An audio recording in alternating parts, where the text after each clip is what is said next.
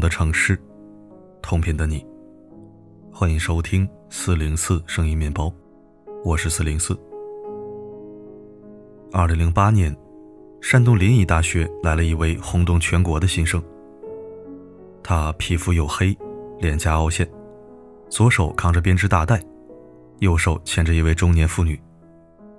他神情呆滞，漠然地跟在少年身后。这位少年就是当年千里背母上大学的主人公刘秀祥。当年，一个带着母亲上大学的贫困少年与生活抗争的励志故事，被人民日报和多家主流媒体报道。他被称赞为贵州第一孝子。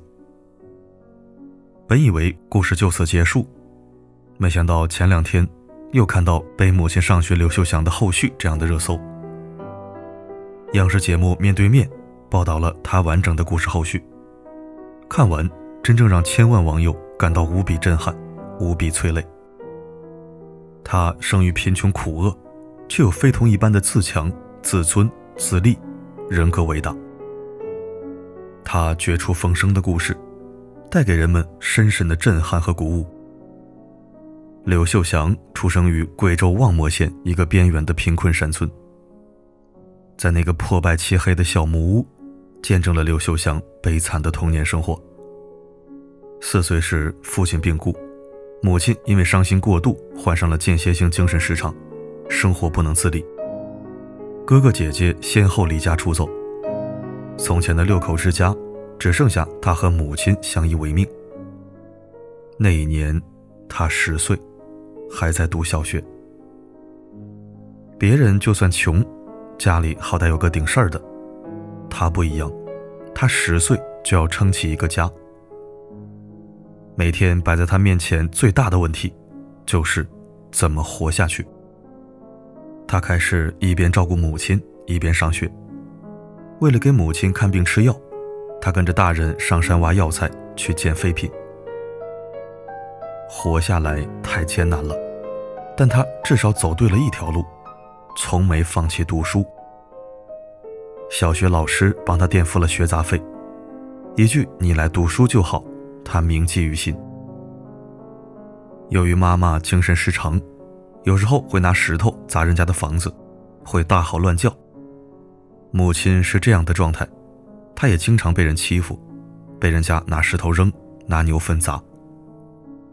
尽管如此，他从来都没有把母亲视为累赘，或者觉得丢人。他对母亲非常孝顺。他把母亲带到父亲坟前，跪下发了三个誓：一定要把母亲治好，一定要给妈妈一个温暖的家。出去如果混不出个人样来，绝不回乡。他最有资格叫苦叫难，但他从来没有贩卖自己的苦难。没跟一个人提起过他的往事。往后十几年，从初中、高中到大学，他就做三件事情：一是往死里读书，二是往死里赚钱，三是照顾母亲。如果每个人的人生都有剧本，那他手里拿到的就是地狱模式。初中三年，住的是自己用稻草搭起来的屋子。在屋前的空地上挖个坑，架一口锅就是厨房。高中三年，带着母亲住过两百块钱租来的猪圈，捡废品、打零工，去工地上扛钢筋，一天不睡觉就拼命干活。那个时候，为了挣学费，我白天黑夜都会干，白天十个小时一个班，晚上干八个小时就可以算十个小时，一天就能上两个班。他心里就一个希望，考好大学，出人头地。大概是老天爷觉得虐他虐得还不够狠，在他高考的关键时刻，直接把他往死里虐，让他差点活不下去。高考前一周，他发烧了，就差六分没考上。人生啊，比死亡更可怕的，就是希望破灭。他整个人都崩溃了。他是在用生命和命运做抗争，可命运怎么从来都不让他好过呢？别人可以复读，但对他来说，每多活一天，都是煎熬。人没了希望就想死。最后是他日记里的一句话改变了他的想法。那句话写道：“当你抱怨你没有鞋穿的时候，你回头一看，发现别人竟然没有脚。”看到这句话，他一下子就释然了。他想到那些孤儿，连爸爸妈妈都没有，他至少还有妈妈，有妈妈在，他就还有一个家。辛辛苦苦再熬一年，他总算考上了大学。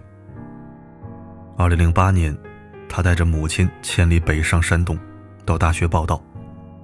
也是那个时候，他的事迹被全国人民知晓，登上各报刊的头版头条。当时有几百份报纸都在报道我，我花了好几百块钱把他们都买了。我自尊心很强，我害怕别人可怜我。每天有无数人联系说要帮助他，只要他点头，他的生活立马就能发生翻天覆地的变化。但他统统拒绝了。他说：“一个人活着，不应让人觉得同情可怜，而应该让人觉得可亲可敬。”可佩。一个人的困难或挫折，并不是你向社会索取的资本。二零一二年，刘秀祥大学毕业，很多单位纷纷向他抛来橄榄枝，更有甚者，一家北京企业给他开出了五十五万的年薪，请他去上班。他又拒绝了，因为他想，别人聘请他，是不是出于同情、可怜他？如果只是同情、可怜他，他受之有愧。他想凭借实力，而不是凭你是背妈妈上学的男孩。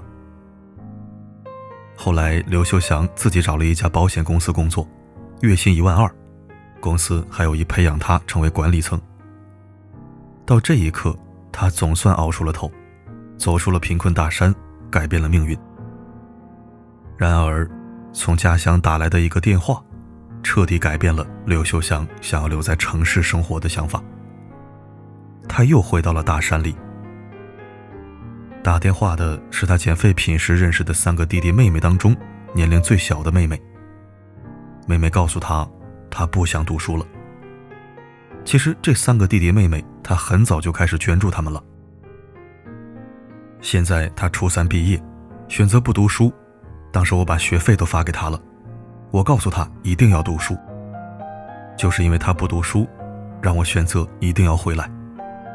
他让我明白了一个道理：钱和梦想，哪一个更重要？如果没有梦想，其实人生的任何一道坎，我早就倒下了。我觉得是梦想在支撑着我。只要我回来，我只要改变一个人，就足够了。就这样，他拼命从大山考出来。转头又回到大山当起了老师，收入不说比不了从前，还得倒贴钱。当时还有人问他：“你努力考大学，不就是为了摆脱贫困吗？为什么还要回去啊？”他说了一句话：“我接受高等教育的目的，不是为了摆脱贫困，而是让家乡摆脱贫困。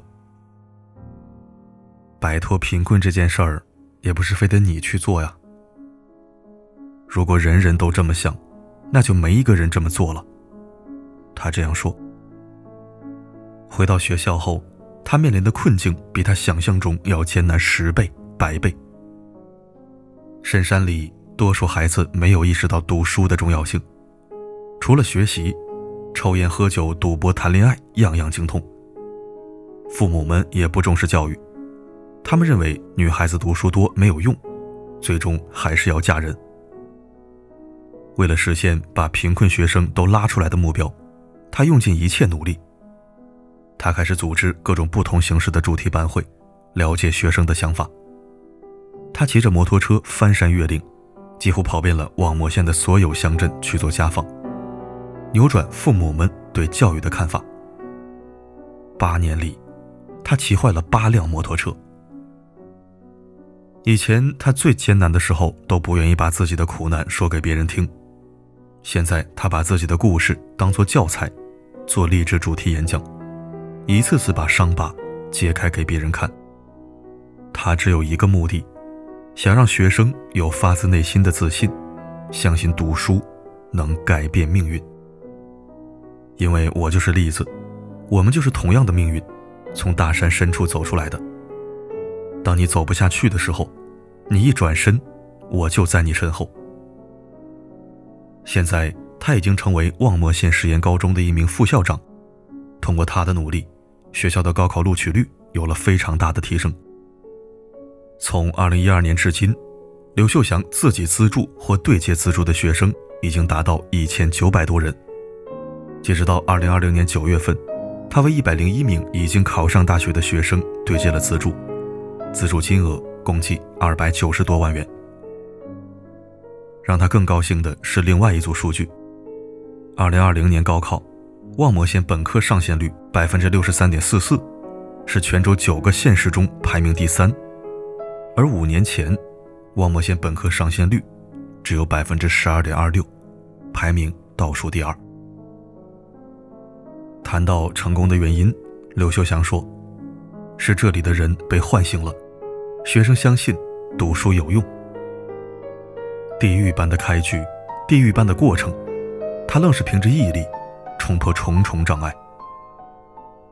君子以自强不息，他是真正的理想主义者。”在艰苦的环境下，还把理想给实现了。从黑暗爬出来的人，成为了照亮他人的灯。后来有人问他，拒绝那五十五万年薪后悔吗？他说：“如果现在让我倒回去选，我会比以前更加坚定。”他身上有一种坚不可摧的精神力量，并且已经脱离俗世中的低级趣味。我愿称他为圣人。所有人都被他的精神给震撼和感动到了。你可以听到这样的声音：在极端的环境下，自己能读出来就很了不起了。他还返回大山，把更多人从贫苦中解救出来。这不仅是了不起，而是伟大了。他最让我敬佩的是，已经涅槃成凤凰了，但是却甘愿变成梧桐树。托举更多的凤凰。古人说：“天将降大任于斯人也，必先苦其心志，劳其筋骨，饿其体肤，空乏其身，行拂乱其所为。”今天我看见了，真有这样的人。这样的人，我愿称他为圣人。这样的人，在古代是要立庙的，看哭了。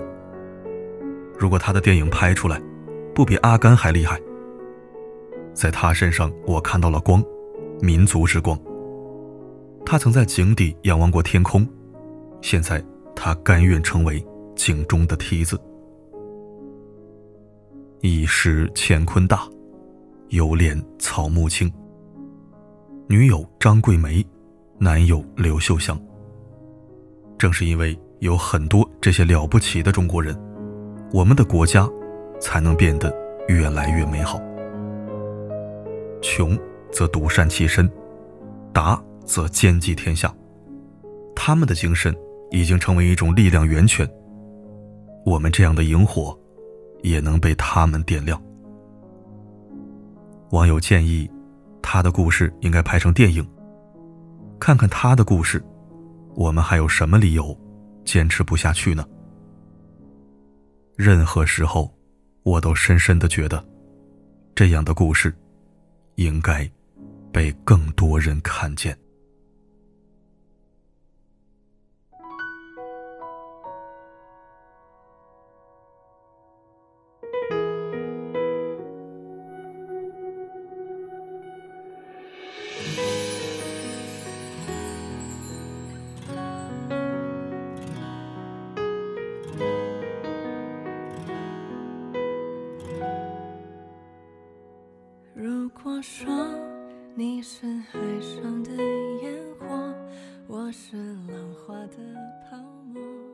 感谢收听。听完刘秀祥的故事，你是否也在感叹，原来这个世界上真有圣人一般的存在？是的，女友张桂梅，男友刘秀祥。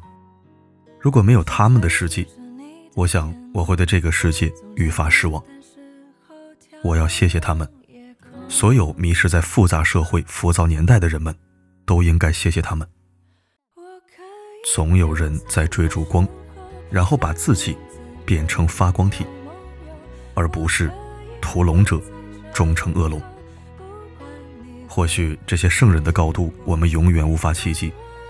但若是能从他们身上吸收点能量和热度，也不枉来人间走这一遭，赴未来探这一程。共勉。